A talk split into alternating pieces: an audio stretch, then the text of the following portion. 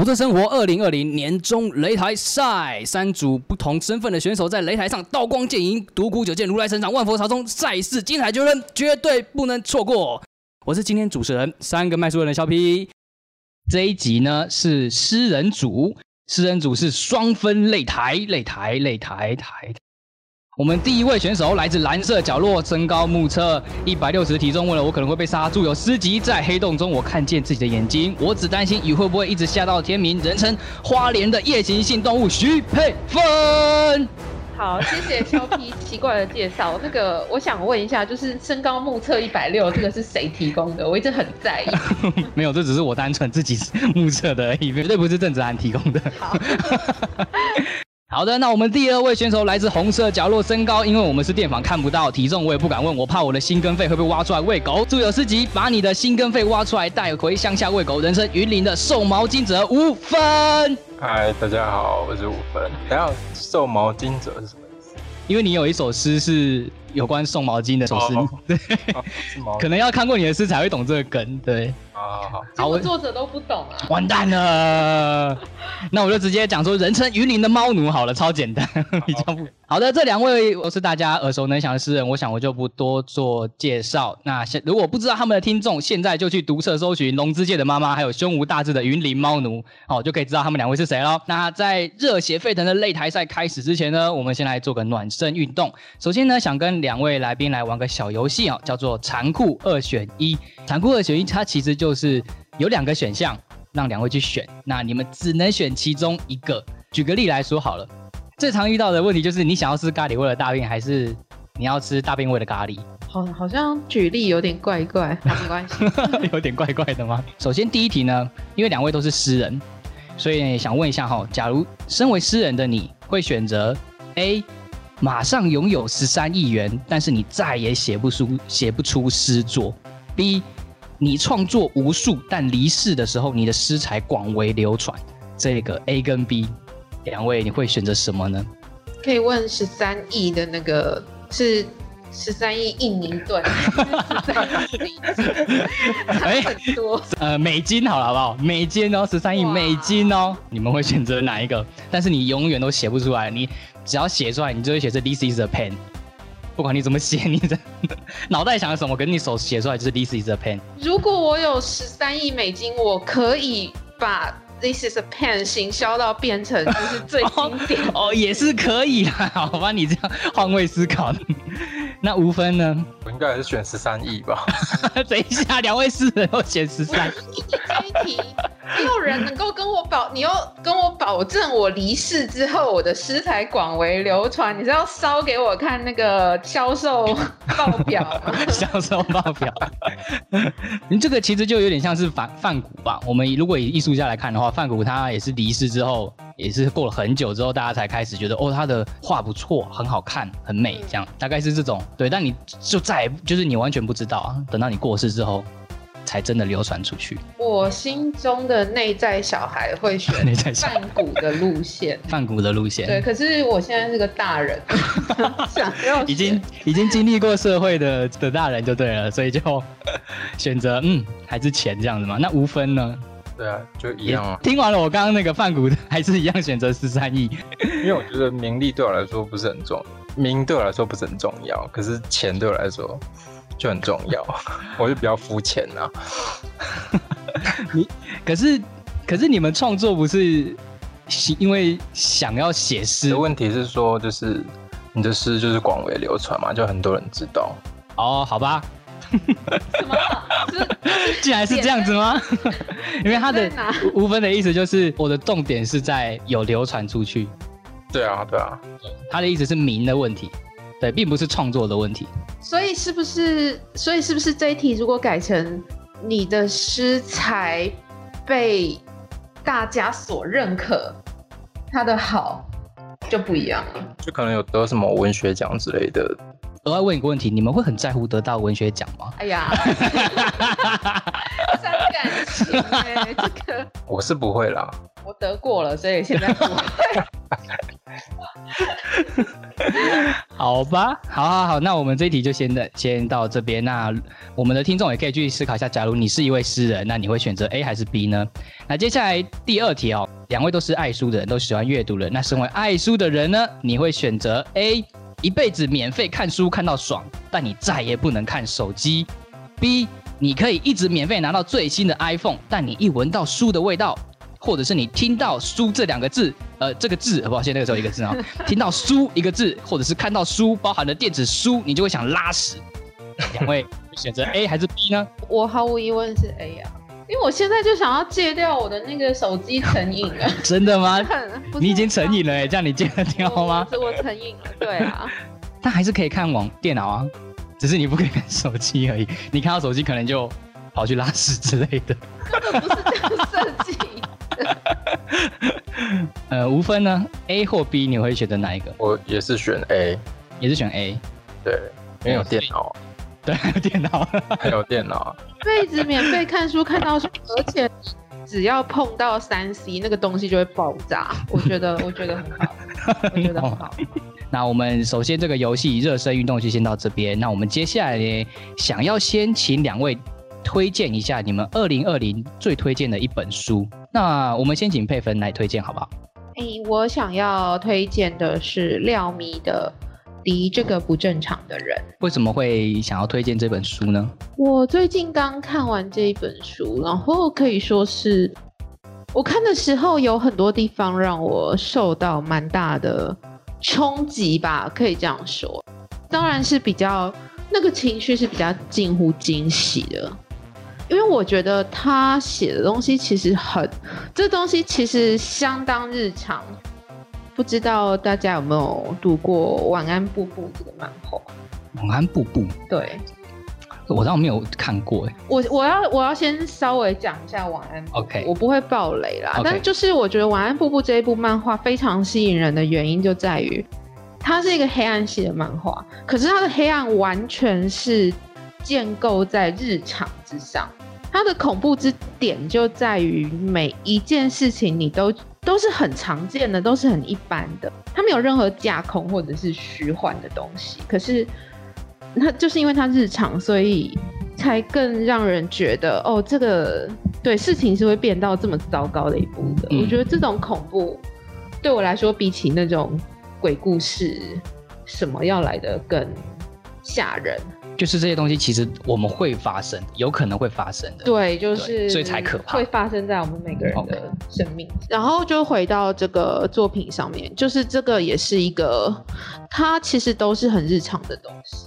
对，就是有一些自己家庭内部的一些琐碎的讨论、争执，或者是对童年的回顾。那我就是看得很心惊胆战，因为一步一步这样子挖下去，然后最后我们会抵达到一个很寒冷的地方，而那个寒冷的地方是每个人都有可能会到那个地方去。我是有听过这本书，我虽然没有细读啦，是在讲他弟的书嘛？对，是在观察他弟弟，他弟弟是因为有一些精神上的疾病吗？还是？我不会用疾病来形容，哎，我这样看，我会觉得其实就是一个比较，其实就是一个心思比较细腻、心思细腻的人，对，没有什么太大的问题。他的那个书名那个“敌”是在讲他弟的意思吗？对，就有点像是在观察他，他们其他的人觉得他弟不太正常，也才会做这个书名。这个里面有蛮多辩证的，就是或许。或许作者也有时候也会觉得自己的弟弟是不是不太正常？那他在感受到发现自己有这样的感觉的时候，他又开始自省：哎，我该有这样的反应吗？我该甚至扩充延伸到：哎，我可以这样随便说别人是不正常的吗？那我自己在别人眼中又是正常的吗？哦，嗯，对啊。我变得探讨到好像非常哲学的问题哦，是啊，是啊，真的。我之前有读到是呃，其他作家是卢玉佳，他他是觉得说伤害不是来自疾病，但是就像刚刚佩芬讲，这不一定把它定义成疾病啊。但他觉得就是他看完是觉得他的伤害是来自旁边的人对他的歧视。那我不知道佩芬你会认同他的这一句话吗？其实他是其实是一个心思比较细腻的人，但是大家却因为误可能是因为误解他，然后来对他反而这样造成他的伤害。应该说，我觉得这个伤害有点像是你如果与生俱来就是心这么细的人，你在这个很其实很粗糙、其实很粗暴的世界打滚的时候，嗯，必然伤害必然会发生，嗯那就是摩擦力嘛。就是身边的人做什么都有可能对你造成伤害，哦，对。好那接下来我们想请吴芬来推荐一下你二零二零最推荐的书。嗯，我推荐的是布考斯基的《爱是来自地狱的狗》，这本书在说什么呢？它是诗集，所以它其实也没有一个固定的主题是在讲什么。那我会喜欢它，是因为觉得它的用字都很简单，就是他利用那种很简单的文字，可是他写出来的东西都是很很有画面的，甚至你可以闻得到里面的味道。闻得到里面的味道啊？怎么说呢？可能它里面会有一些那种关于性的啊，或者是喝酒啊，或者是那种很糜烂的生活。这本书我好像也是启明出版的，对不对？对对对，趁机 启明打书。然后他是他好像是是台湾的首部他的繁体的翻译作。就是这位作家他首部的对在台湾的那个繁体翻译书，就是这本《爱是来自地狱的狗》这样。那我可以问一下吴芬，你知道布考斯基他也是个猫奴吗？呃，他里面好像有写到关于猫，可是我不知道他他自己养猫啊。他写猫的诗已经有直接就是多到直接收成一本，我家有一本英文版的，还在还在读中。他写猫的诗多到已经收成一本，我不知道是出来的时候就是一本，还是之后的人帮他整理出来成一本这样，但哦是量量有到一个境界这样。我在想说，他的那个书名《来自地狱的狗》，是不是就是他真的蛮讨厌狗的？刚刚我是在想这件事情。可是我觉得养，我觉得如果真的是养猫的人，比较可能在写写就是自己的创作里面表现出自己很讨厌猫这件事情。真的吗真的这样，我这样觉得。我我分觉同意吗？嗯，你有这样吗？我很常我很常骂他，就是没有，就是我觉得因为因为猫就是很烦啊，就是很 真的养猫，就是真正的猫奴，其实就是最清楚猫是很。就是很他讨厌的点在哪，所以应该是会有机会就就大喷特喷。爱之深责之切啦，可以这么说。无分认同这个观点吗？在一些细节上可能会吧，就可能他会一直在打扰你。哦你在工作的时候，对对对。就刻意霸占你的电脑，或者不让你写作。但是这种情况，通常你还是会觉得哦，好可爱。就是哦真真的是你可能那天心情不太好，或者是什么样的时候，你可能才会觉得他这样真的很烦吧。你家的猫几岁？诶、九岁、八岁、哦，八岁，不能不能抢，我家的猫也大 你家的猫一岁，本来想要倚老卖老，什么？这样的话，就是你们那个猫奴会给人外面的人对你们就完全就是误解，就是他们就会大家看成说啊，猫奴就是很喜欢猫，就是很愿意为它铲屎啦，然后一定要帮它买罐罐或干嘛的，自己的猫在面前就会开始变脑弱。我的意思是说，爱就是爱他是爱的，然后因为付出很多，所以会没有得到他的回馈吗？是这意思吗？不可能得到回馈的。你就是你你养猫就是就是在唱，每天都在唱那个爱的真谛，这样。就是爱是很久忍耐又有恩慈，而且它不一定会回馈你，就是应该说它回馈你的方式不是是它本身就很可爱，而不是它就它对你示出的善意这样。啊，哦问问我我问吴芬，我这样讲这样讲对吗？你是说即使他今天跑过来跟你一起睡觉，你也不会觉得这是一种回馈吗？我因为我的猫好像它每天都会跟我睡觉，我不就是哦就是好像它习惯这样，所以我就哎，还是我太不珍惜它了。对，因为你因为我我的猫只有三只里面也只有一只会这样子，就是有其他其他两只是完全不太会上床的。哦，是有在是那个从很小开始养的吗？哎，我们讨论这个 离题。好的，我们就推荐各位读者呃听众，就是如果历史是一群喵，完全扯到不同地方去。哎，所以我刚刚呃吴分那个已经介绍完了嘛？对对对，不考四级，要不要多说一点？就是我喜欢脏的东西。如果有人喜欢脏的东西，就他在我的理解里面，他整本书都是还蛮就是有一种脏的的表象。脏的表象，很很粗鲁啊，就是不太像是一般文学的东西。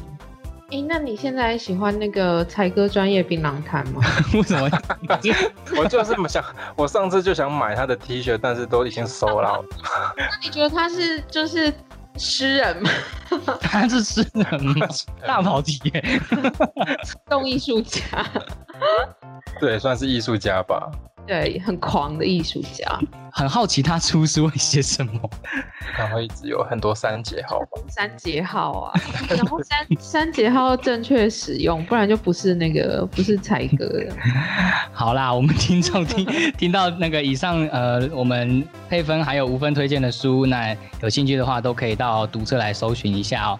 那接下来我们再想请两位跟我们推荐，就是要写作的话，你们会认为写作的典范会是哪一本书呢？分先上，好我怕我又离题。好，呃，因为我我我的话，我是选那个蔡仁伟的威士集，因为我只会写诗，所以以以这个题目来说的话，我还是推荐诗诗集。蔡仁伟的诗，我觉得，因为其实他算是有影响我一部分呃写作的观点或者是手法，嗯就是因为他的书里面会有很多跟生活有关的，或是很日常的东西，所以我觉得，如果是一个人想要尝试写诗的话，我觉得读这本书应该可以多少有一点帮帮助。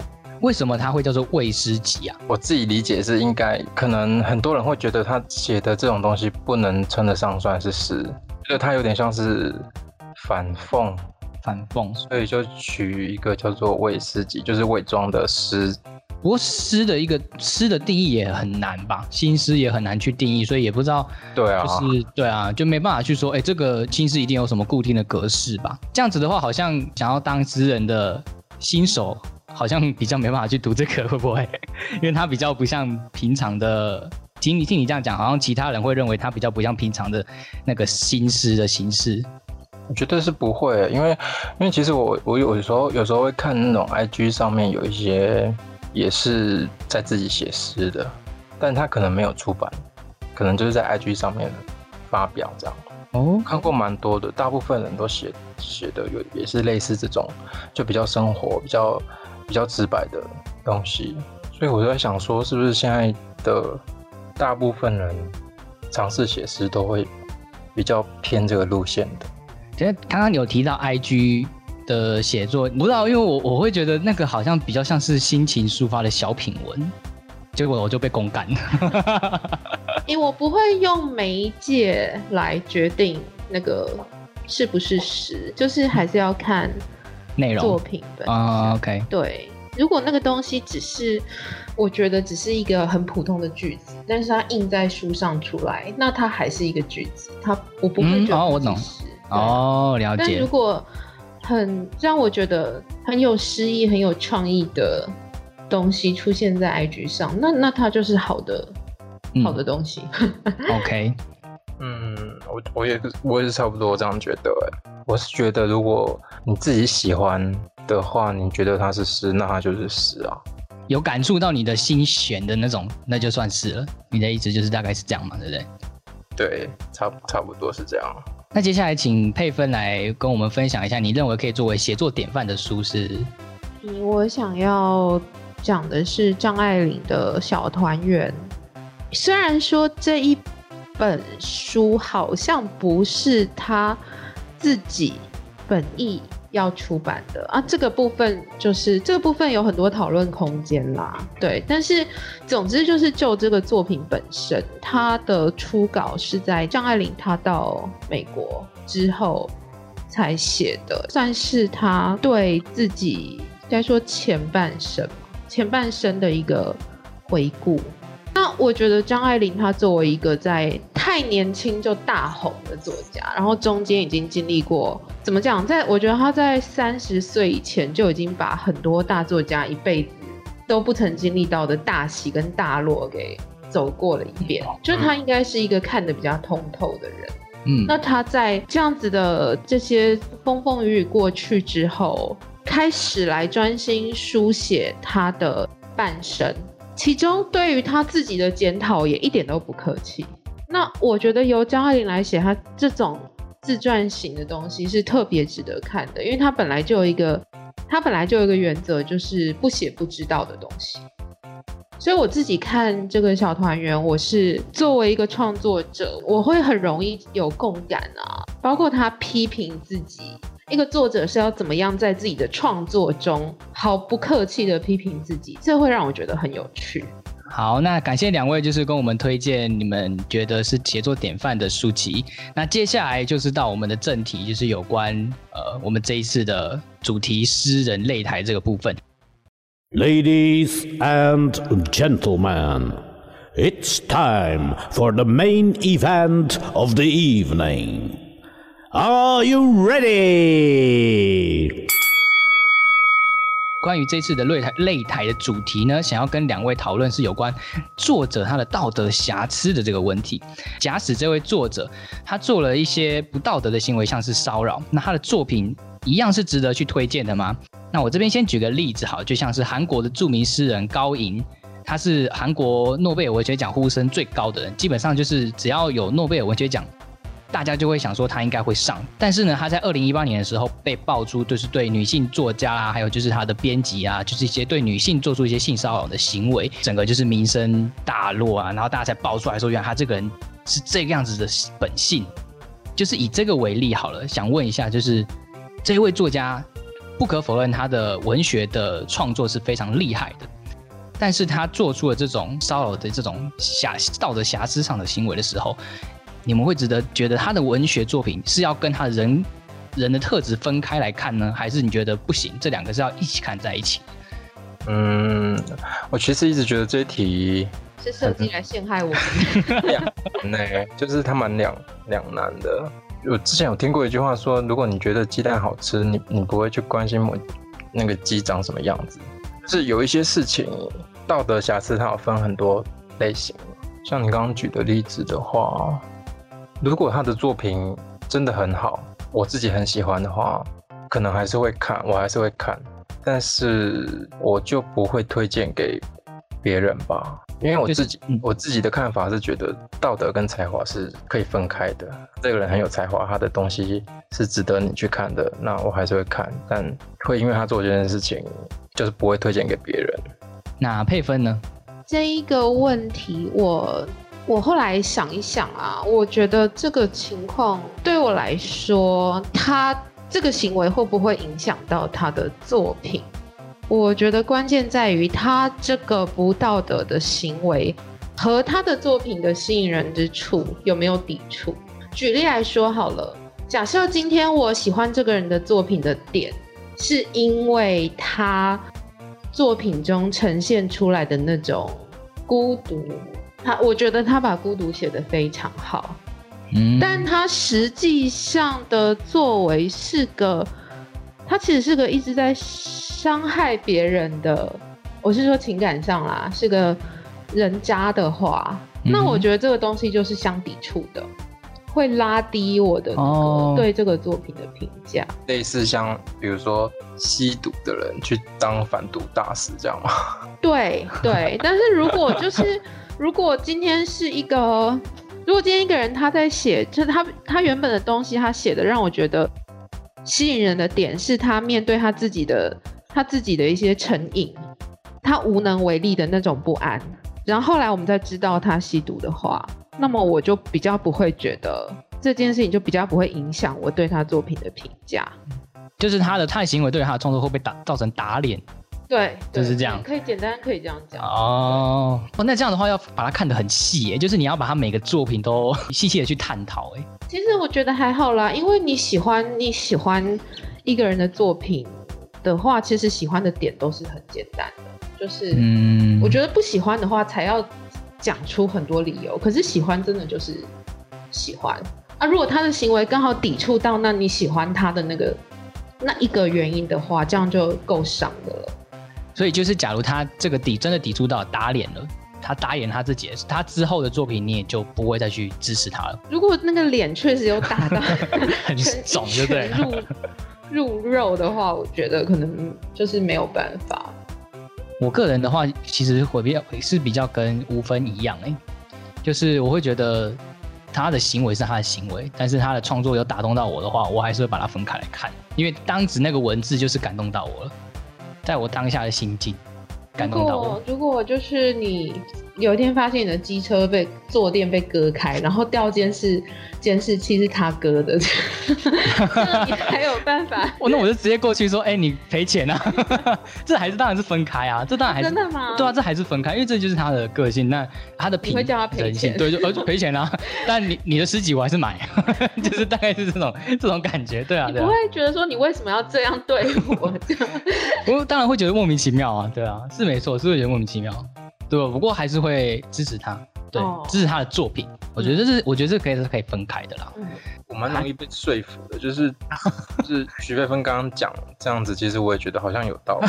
你说你 他说说他被有没有你说服？了你说打脸是这个基准嘛？就是那个抵触这件事情。对对对对，好像是有道理的。对啊，不知道呃，听众你们的看法会是怎么样？就是假如你喜欢的那位作家做了一个让你非常不爽的事情，或者是你没办法，就是你无法接受的行为的时候，你会觉得我还会继续支持他吗？我还会继续推荐他的作品给你的身边的好友们吗？那欢迎就是在评论告诉我们，也欢迎就是留言给我们。那我们今天的节目就差不多要到这边结束了，感谢，其实感谢你们两位能够来参加我们这一次的擂台。那这样子的话，刚刚吴分说就是被佩芬说服了，这样好像这这次的擂台就等于是佩芬赢了嘛？可是我们的觉得我的蓝蓝色角落胜利一下，而且我想问一下，到底是擂台还是擂台应？该是雷。那你刚刚为什么讲擂擂台？不好意思，我你讲了中文超多次擂台，我我我跟你有听到吗？我想说他不是破音字吗？都可以。对啊，我也在想是不是我记错那个发音啊没有没有是雷啦，对不起对不起各位听众，我的中文不太好，我真的是主持人失格，真是抱歉。真的，你刚才一直讲擂台。